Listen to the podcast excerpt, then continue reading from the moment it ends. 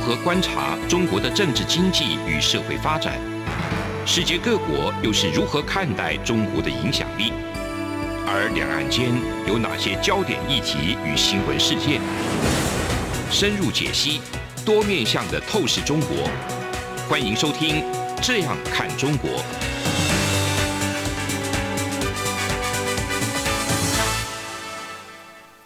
各位听众朋友，大家好，这里是央广的《这样看中国》，我是主持人富察，然后旁边是嘉宾张正嘉嗯台长宾。张震，对大家好。那我们今天谈的历史呢，是一个比较晚近的历史，就是这个时间并不像以前谈的那么久远，是嗯蛮晚的，就是离今天其实也只有这个三四十年而已。就是谈高考，对，你高考的这历个史跟之前的那个你抓的主题不太一好样像不。太一样 哈。对，因为最近被一些现实事件所刺激到了。是啊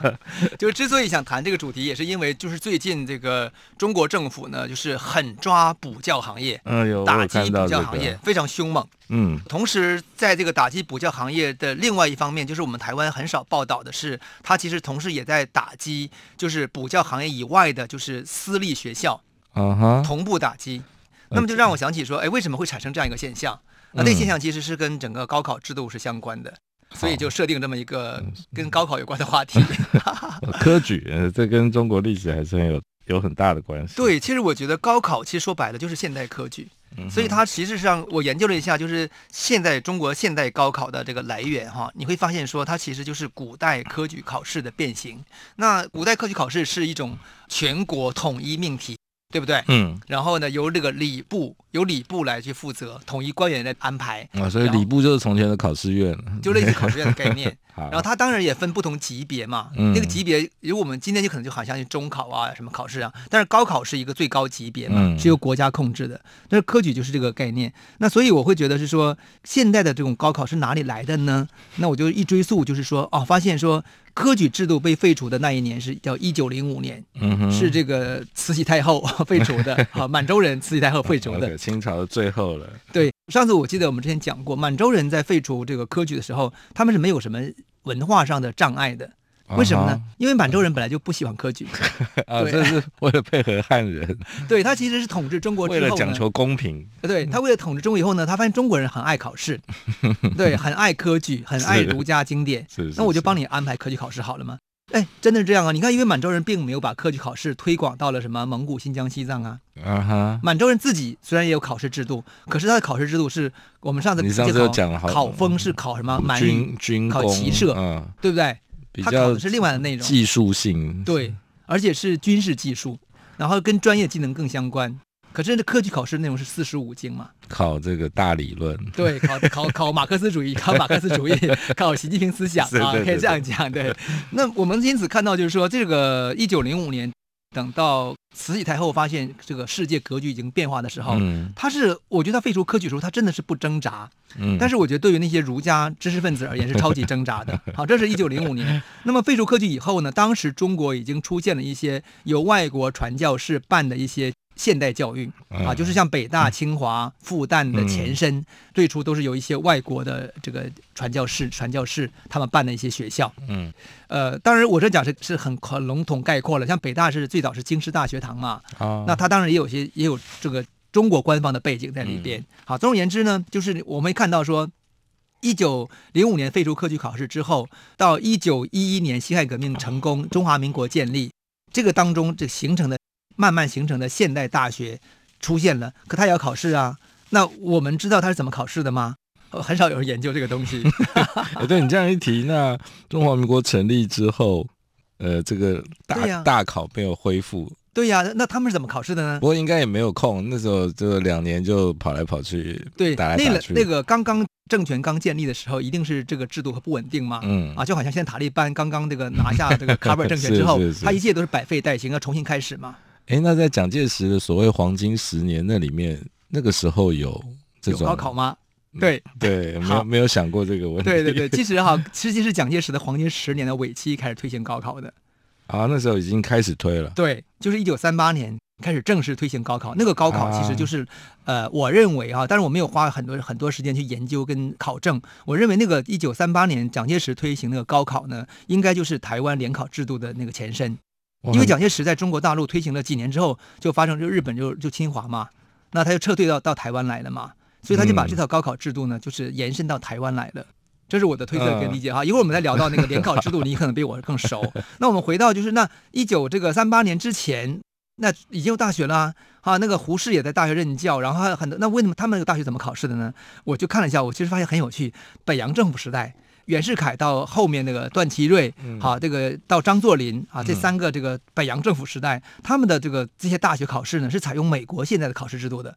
怎怎么说是就是各校出题还是哎申是请申请联校入出学题啊？联校就是出比如题北大啊、南开，然后可能几个大学，清华，他们很近的，他们联校出题，嗯自己学校命题哦，嗯然后呢也不没有国家教育部统一安排啊，他们自己有他们的标准考试，所以那时候会出现什么？就是说有的人是说哦，我这个作文写的非常好，可是我数学是零 分，那我可不可以考北大呢？在当时是可以进北大的，啊就有这种情 况。 嗯，对，那当然现在完全不可能了啊，现在是完全不可能了。现在可以加权，现在可能加权，比如说，也许你的总分够，然后但是有一科有一科是零分，可是现在的教育制度已经不太可能走走向这一这一这一步了，所以我会觉得说，那个北洋政府时代的这个高考制度呢，是以权力是下放到各大学的。嗯那等到这个民国政府在一九三八年推行高考之后呢，又把这个考试的权利上收到了他当时的教育委员会。嗯我觉得这是一个比较大的一个差别啊。那其实这个差别，我认为是蒋介石推行的这个党国政府，就再一次把教育的权利抓到了自己手里边，嗯而没有放给民间。这就跟科举是一样的，因为科举是什么？就是说我要统一考试命题嘛，对不对，那考嗯卷我来出。然后呢，考试标准我来定，啊，是儒家四十五经，然后由最后的考试主考官跟皇帝来去做最后的判定。那我会觉得那个，当然那个里面一定是跟现在的科举、跟现在的考试制度不一样。现在考试是完全是已经把它标准化到极点了，嗯啊，那又又不同。可是基本上核心精神是一样，就是由国家控制教育，国家透过控制考试的方式来去选拔他自己认为需要的人才。统一思想或者我要呃对，有这样思想的人欢迎来当一我的定官。啊！你看，你看，嗯通过这种考试制度，就是科举熟读儒家经典的人，就可以嗯进入这个政治管理系统 嘛。那你不熟的话，你你说我学道家，我学佛家， 对不起，我不，我不，你那不可可，能你不要可以去进入中庙央政府， 对不对？所以我觉得那个一九三八年国民党政府所推行的这个高考制度，其实就是这个道嗯理。但是因为一九三八年他们那个很快就遇到这个日本战争 啊，对侵华战争，所以那个高考制度就暂停。一直到一九四五年，那么就是基本上可能慢慢恢复之后呢，又发生国共内战，嗯，所以他基本也没有机会实实行他的高考制度。然后到一九四九年，他就跑到台湾来了。所以我觉得联考制度应该是有，应该是有他的影子，对不对？嗯，你是经过联考制度出来的吧？，有有有，我们这样真是讲起来真怀念啊真怀念 啊，就是反正不要想别的事情，就是就是一心直痛苦一意的读考书试。就是了。其实读书我觉得都不见得是读书哎、嗯，怎么那讲？就是去争取分数而已。所以大家会有怎么样猜题呀、 OK 然后或者说哎。一也二三做四大量考卷嘛，对不对？一天到晚在模拟考，哦，然后你选选择题，反正不会的话猜三，机会比较大。我觉得现在中国大陆或者也猜是这个情况。然后我觉得就是台湾已经又进阶到下一个阶段了。嗯啊，比如说入学制度有多样性入学制度，对不对？有这个呃有推甄，嗯啊，还有各种成绩的加权考加总，然后也有成绩本身，就不是说一张考卷定终身了。对，可可是是中国现在还是，嗯不过在台湾废所谓废除联考之后，也有一嗯大堆争议啊，就是很不公平。嗯对因为对推甄可能对于一些背景好的学生是对比较有利的，对，那所以这种纯粹的，可能是所谓纯粹的公平。对于有一些人来说，这是他唯一的机会，嗯那反而就是很怀念那个时代。不过当然没有回去了，因为回去太可怕了。对对对，更可怕。对，那其实我觉得中国的情况就是，他们在一九四九年这个建政以后呢，他们也是把这个高考制度接过来了，就是一九五二年实行高考，哎很可快是遇到哎文革，那他又有有文革，文革结束以后呢，一九七八年再次实行。好，嗯那我们休息一下下，一会儿再回来讲一九七八年之后的中国高考怎么去实施的。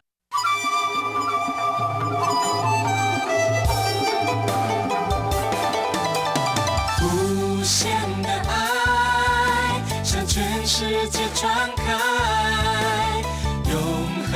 的关怀，来自台湾之音 RTI。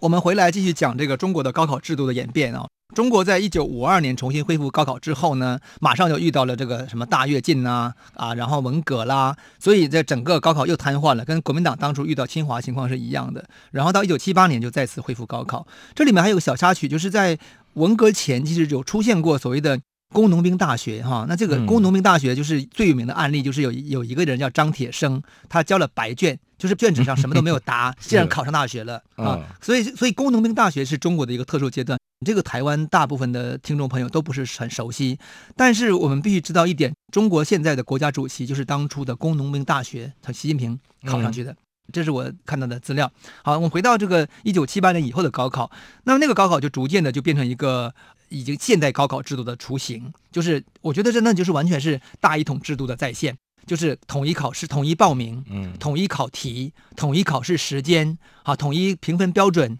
统一招生录取，而且还统一分配，完全统一。我们把这些统一加起来，一反过来就是大一统啊，因为这个就是跟传统的科举考试的做法是一样的一个道理。那在这个中国的高考制度运行了有这个二三十年之后啊，呃，差不多差不多快二十年之后，就是在一九九九年之后呢，中国有一次非常重要的一个教育改革。这个教育改革，它的好听的名字叫教育产业化，说白了就是就是没钱，政府没钱了，嗯没钱了就把这个教育推向市场，所以它其实就是本质意义是教育的市场化。市场化，对市场化这个情况我，我觉得如果拿这个欧美西方国家来看，是觉得很不可思议的事情。为什么？因为欧美西方国家它的特点是什么呢？就是有一个叫做政府支持所谓的义务教育的阶段，比如说嗯是九年义务教育，还是十二年义务义务教育，是小学、初中、高中全含，还是小学、初中，对不对？嗯这个全世界截然，这是现在由嗯政府来培养国家人才、或者解决这个一般家庭的教育的压力而发展出的一套制度。嗯那在这个义务教育的两端，比如说幼儿园的教育其实是非常市场化的，嗯然后大学教育也是非常市市场化的。像美国就是很明明显，日本也是如此，都是高度市场化的情况。但是中国情况就好之后就是比较相反，中国在等于把这个教育推向市场化的过程当中，最开始的时候是把大学推向市场化，因为它要解决的是这个，就是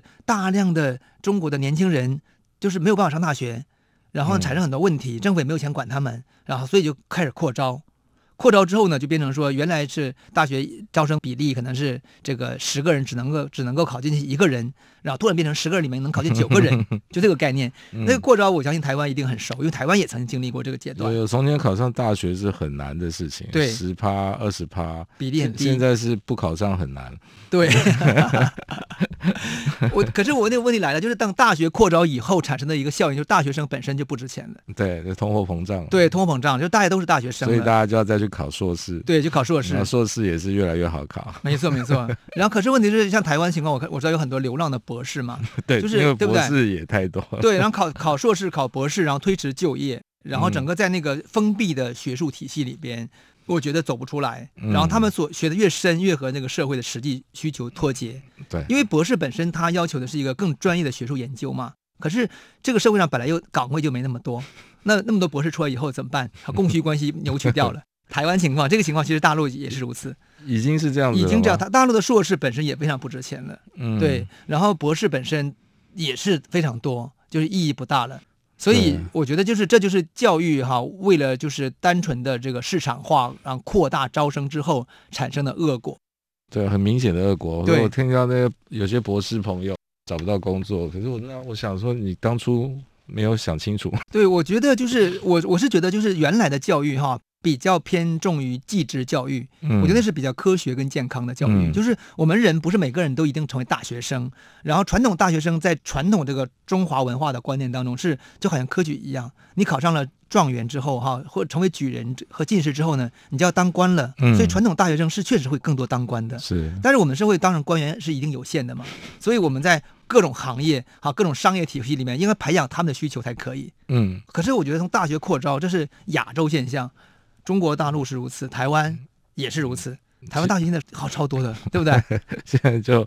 因为很多已经招不到学生，又少子化也，开始少子 化，然后开始收缩。对，然后你真的去念了，其实也找不到工作，所对以现在学校本身这是另外一个大题目了，没错没错学校很多啊对要倒闭了，对，好，那我们就开始，我们开始讨论一个中国很有趣的现象，就是说，当你这个大学哈开始扩招之后呢，大学开始竞争，因为它实际上大学是把这个大学生当成赚钱工具，是因为你来的台人越湾大多，台湾的大学还有一阵子，嗯现在不知道还有没有，对就很希望找大陆的学生来，其实现在应该是两岸关系影响，现现在少了，嗯对，有一度也是如此。所以现在台湾开始有些大学找东南亚的学生， OK，这个你很熟。 好，啊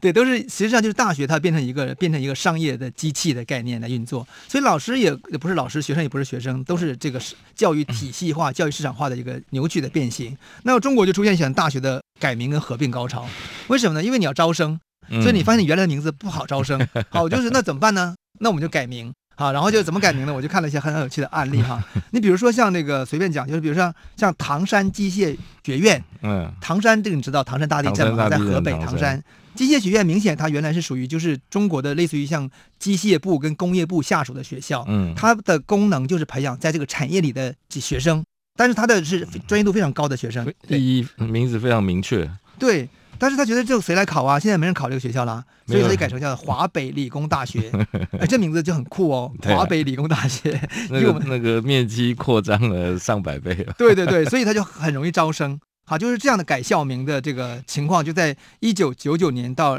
现在，哈，都是非常普遍的存在。对，那我就觉得他改校名有几个这个有趣的原则哈、嗯规律，一个就是要要把行政级别提 高，比如原来你是属于唐山那种地级市的，嗯，那我一定改成省级啊，嗯改我成用河河北省，对不然后对河？北又不够炫，再对往上升一级，对，那河北上面是什么？就是华 北，对不对？华北，华北再往上就是中国。所以如果你的名字有中国的话呢，那你就一级棒，你就很哎，厉害。可是可以，大陆的学校可以直接挂中国吗？呃，像中国科技大学。呃，和中国医科大学，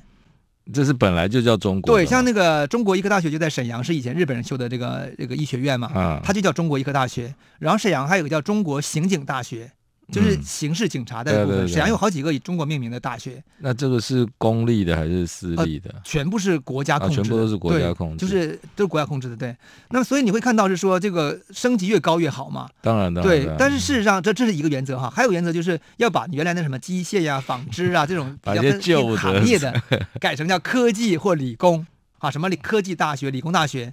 台湾不也这样吗？台湾，一样，这个两岸还真的一家亲。哎，真的哈，你看这我这是们华人思维方式吗对？你刚刚，比如讲中国，对台湾台湾很多叫中国以中国为名的学校，我知道，对呃，，中中国医药、中国科技大对学对，然后中国不够看就是亚洲嘛，小一点的话还有远东嘛哦，还亚有远亚东，啊亚东亚啊东，亚你看洲亚洲东东部，你看像那个这也是大企业下面亚洲大学，部哦，你就 OK 想亚洲大学在哪里？在应该是雾峰吧。哎，本来是一个，也是一个，好像健康，呃，我什么我学院之类的嗯对对对，那其实后来我在想，最厉害的其实是更早以前，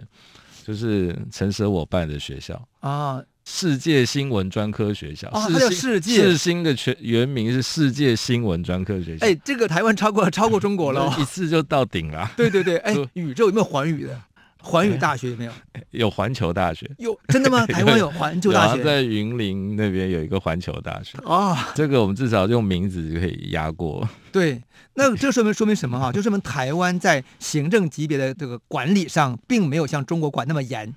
中国管得嗯很严，你到中国就已经到顶了。台湾是没有这个管理的，所以我啊知道所以大陆的大学不能改成叫亚东，呃不可能。你改名的，的话，你要受过教育部门的批准。我对们还是比较自由的对，社好，会那我们稍微休息一下哈，我们一会儿再比较一下两岸怎么改名 的。好，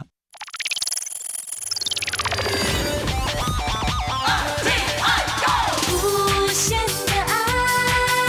向全世界传开，永恒的关怀来自台湾之音 RTI。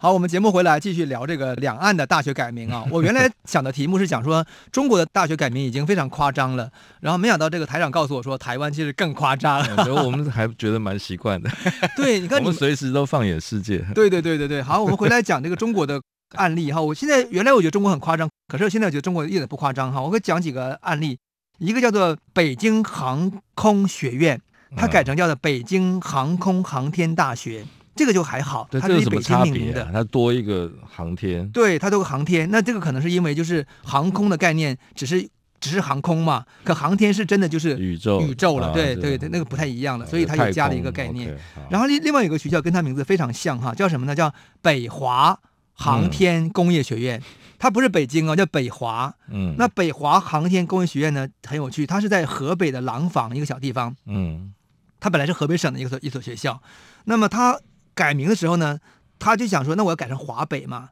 可是华北呢，已经有人用了哈，所以呢哦，他就只好把华北改成北华。结果呢，就是就变成这个北 华航天工业学院。北华感觉更大哎。对，就因为整北个华是北整个华是北部华的外的嗯边，对不对？哎，哦，我本来以为是就是比如中华的北边通通算它的，对，因为我觉得中华的概念是一个，就是现在中国的范围嘛。好，我们嗯讲说，当你像像华北是华的北部，对，那北华是华的外 边，对不对啊？啊所所以以华是北西在伯华的利里亚 边，北华在华的外边，我是这样理解你的这啦样。理解，我我以为是，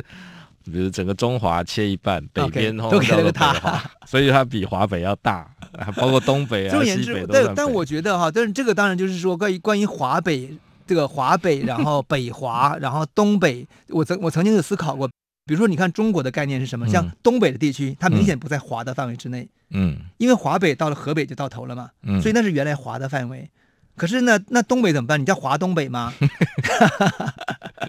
叫华西北吗？我没有叫华西北 的，它华就西是华的西南啊吗所？以你说它是华的外面，对所以华的东北，那所以你西北也是嘛，西北也是啊，没有叫华西北啊。南嗯，对，然后呢，可是有有华北，有华西，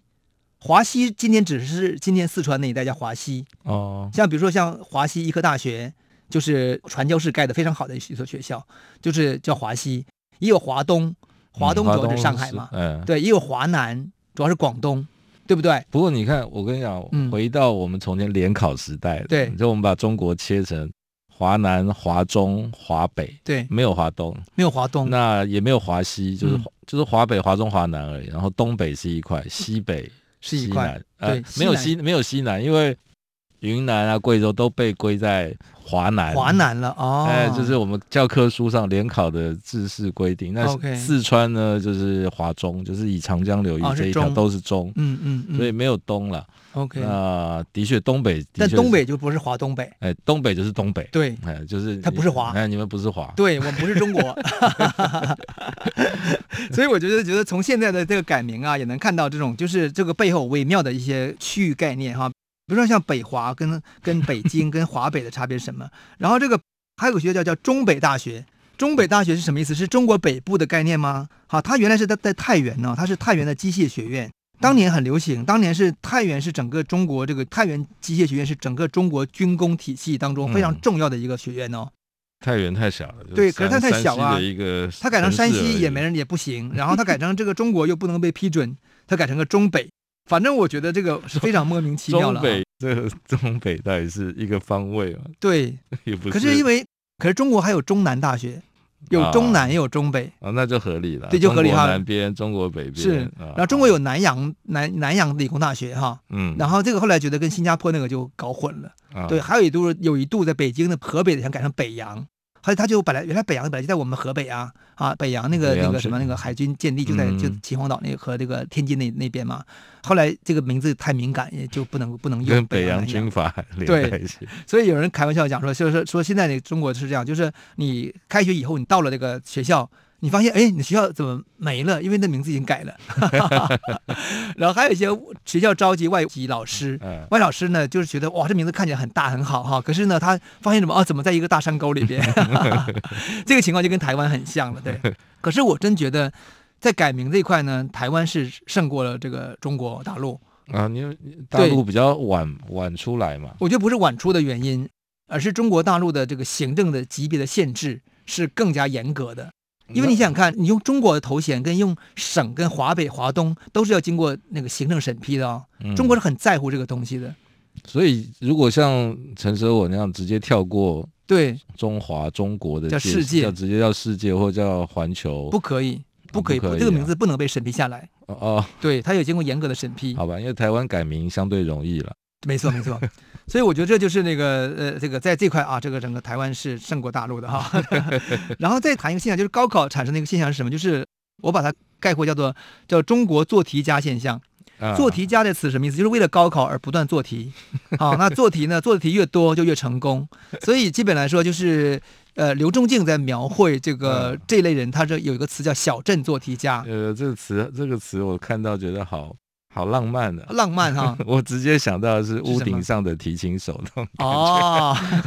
小镇上做题家 。对对，小啊他指的是镇做说题家，在这种这个大城市有很多这个高考资源嘛，哈，嗯家里也有钱，然后他可以有很多方式，甚至从小的时候，像中国的官二代跟这个富二代，小孩子从小就已经到国外去读书了，嗯对不对？读国外的贵族学校，那然后城市里的这个这个一般的中产阶级家庭，他们是可以透过这个教育培训的方式去做提升的啊。嗯可是，在中小城市跟县城里边，家里又没有钱，又没有嗯教育资源，也没有眼界，嗯那他们怎么改变他们的出身地位呢？唯一的方式就是高考。嗯呃高考，那而且竞争非常激烈，所以只能够透过大量做题的方式来完成这个高考这个鱼跃龙门这一刻。所以他是你就成做功题了成功之后，他就离开了这个，他就往上跑了嘛。对，他就到了城市里边，啊不然的话，以这个中国的户籍管理制度，他永远不能脱身农村，嗯他的出路就只能是呃到其他地方打工，或者在农村务农。那他一定要透过考试的方式，然后脱离这个农村的这个户籍户籍的约束。可是他这样呢，他考了成绩，他的成绩呢可能很高，可是他整个思维是完全做题思维，嗯他并没有创造力。所以这么一一大批的群体哈、就是散布在中国的这个省会级甚至是全国级的大学当中，这个现象就被这个刘仲敬描绘为是叫小镇做题家啊，他们只是会做题，是书呆子的这么一个、嗯呃含义在里边，没有解决实际问题的能力。那代表性最多的就是这个河北衡水的一个学校，叫衡有叫衡水有中有学去。查你有查过这学校哈？这学校很疯狂哦，这学校，这学校他们有一个有一个学生有曾经有一次有一段话很有趣，他说，老师跟我讲，他说。通往北大跟清华的道路是用试卷铺成的。 他说：“我算过，我目前我做的试卷呢，只能从衡水中学铺到廊坊，还没到北京，还没到北京的清华跟北大，所以我还要努力。你看看他这种思维方式，他很认真的回答的时候，是不是做题家的思维方式？很具体啊，他真的可以是算算嗯过他每个考卷的这个这个长长度，宽然高后算他嗯做多少考卷，然后再算说他北京到这个呃廊坊呃衡水到北京的距离是多嗯远，那得出这么一个结论。不，这个真的像我我我小时候，对国中、高中的时候，我们在考高中联考、大学联考，嗯，的确就是一直做题耶。所以台湾也经历这么个惨痛的阶段哦。现在我不知道是不是还是这样，至少我在念国中的时候，我们念那私立国中，就是一直考试，不断的考试，嗯然后一天大概十来次，还有小考啊嗯什么嗯的。嗯，呃，很可能现在还有了，现在还有我对。不不确定了。那我所以我觉得这个就是亚洲社会哈，我就呃嗯有非常呃固有的一个现象，这是受到儒家文化影响跟考试嗯科学的影响，因为在韩国、在日本啊其实对都韩有国也是、啊、都有，对，台湾跟中国都有。嗯只是中国的情况就更加的啊、我觉得更加的扭曲，更加的极端。好，那这是我们今天分享的这个高考的一个话题。好，我们下次再见。无限的爱向全世界传开，永恒的关怀来自台湾之音 RTI。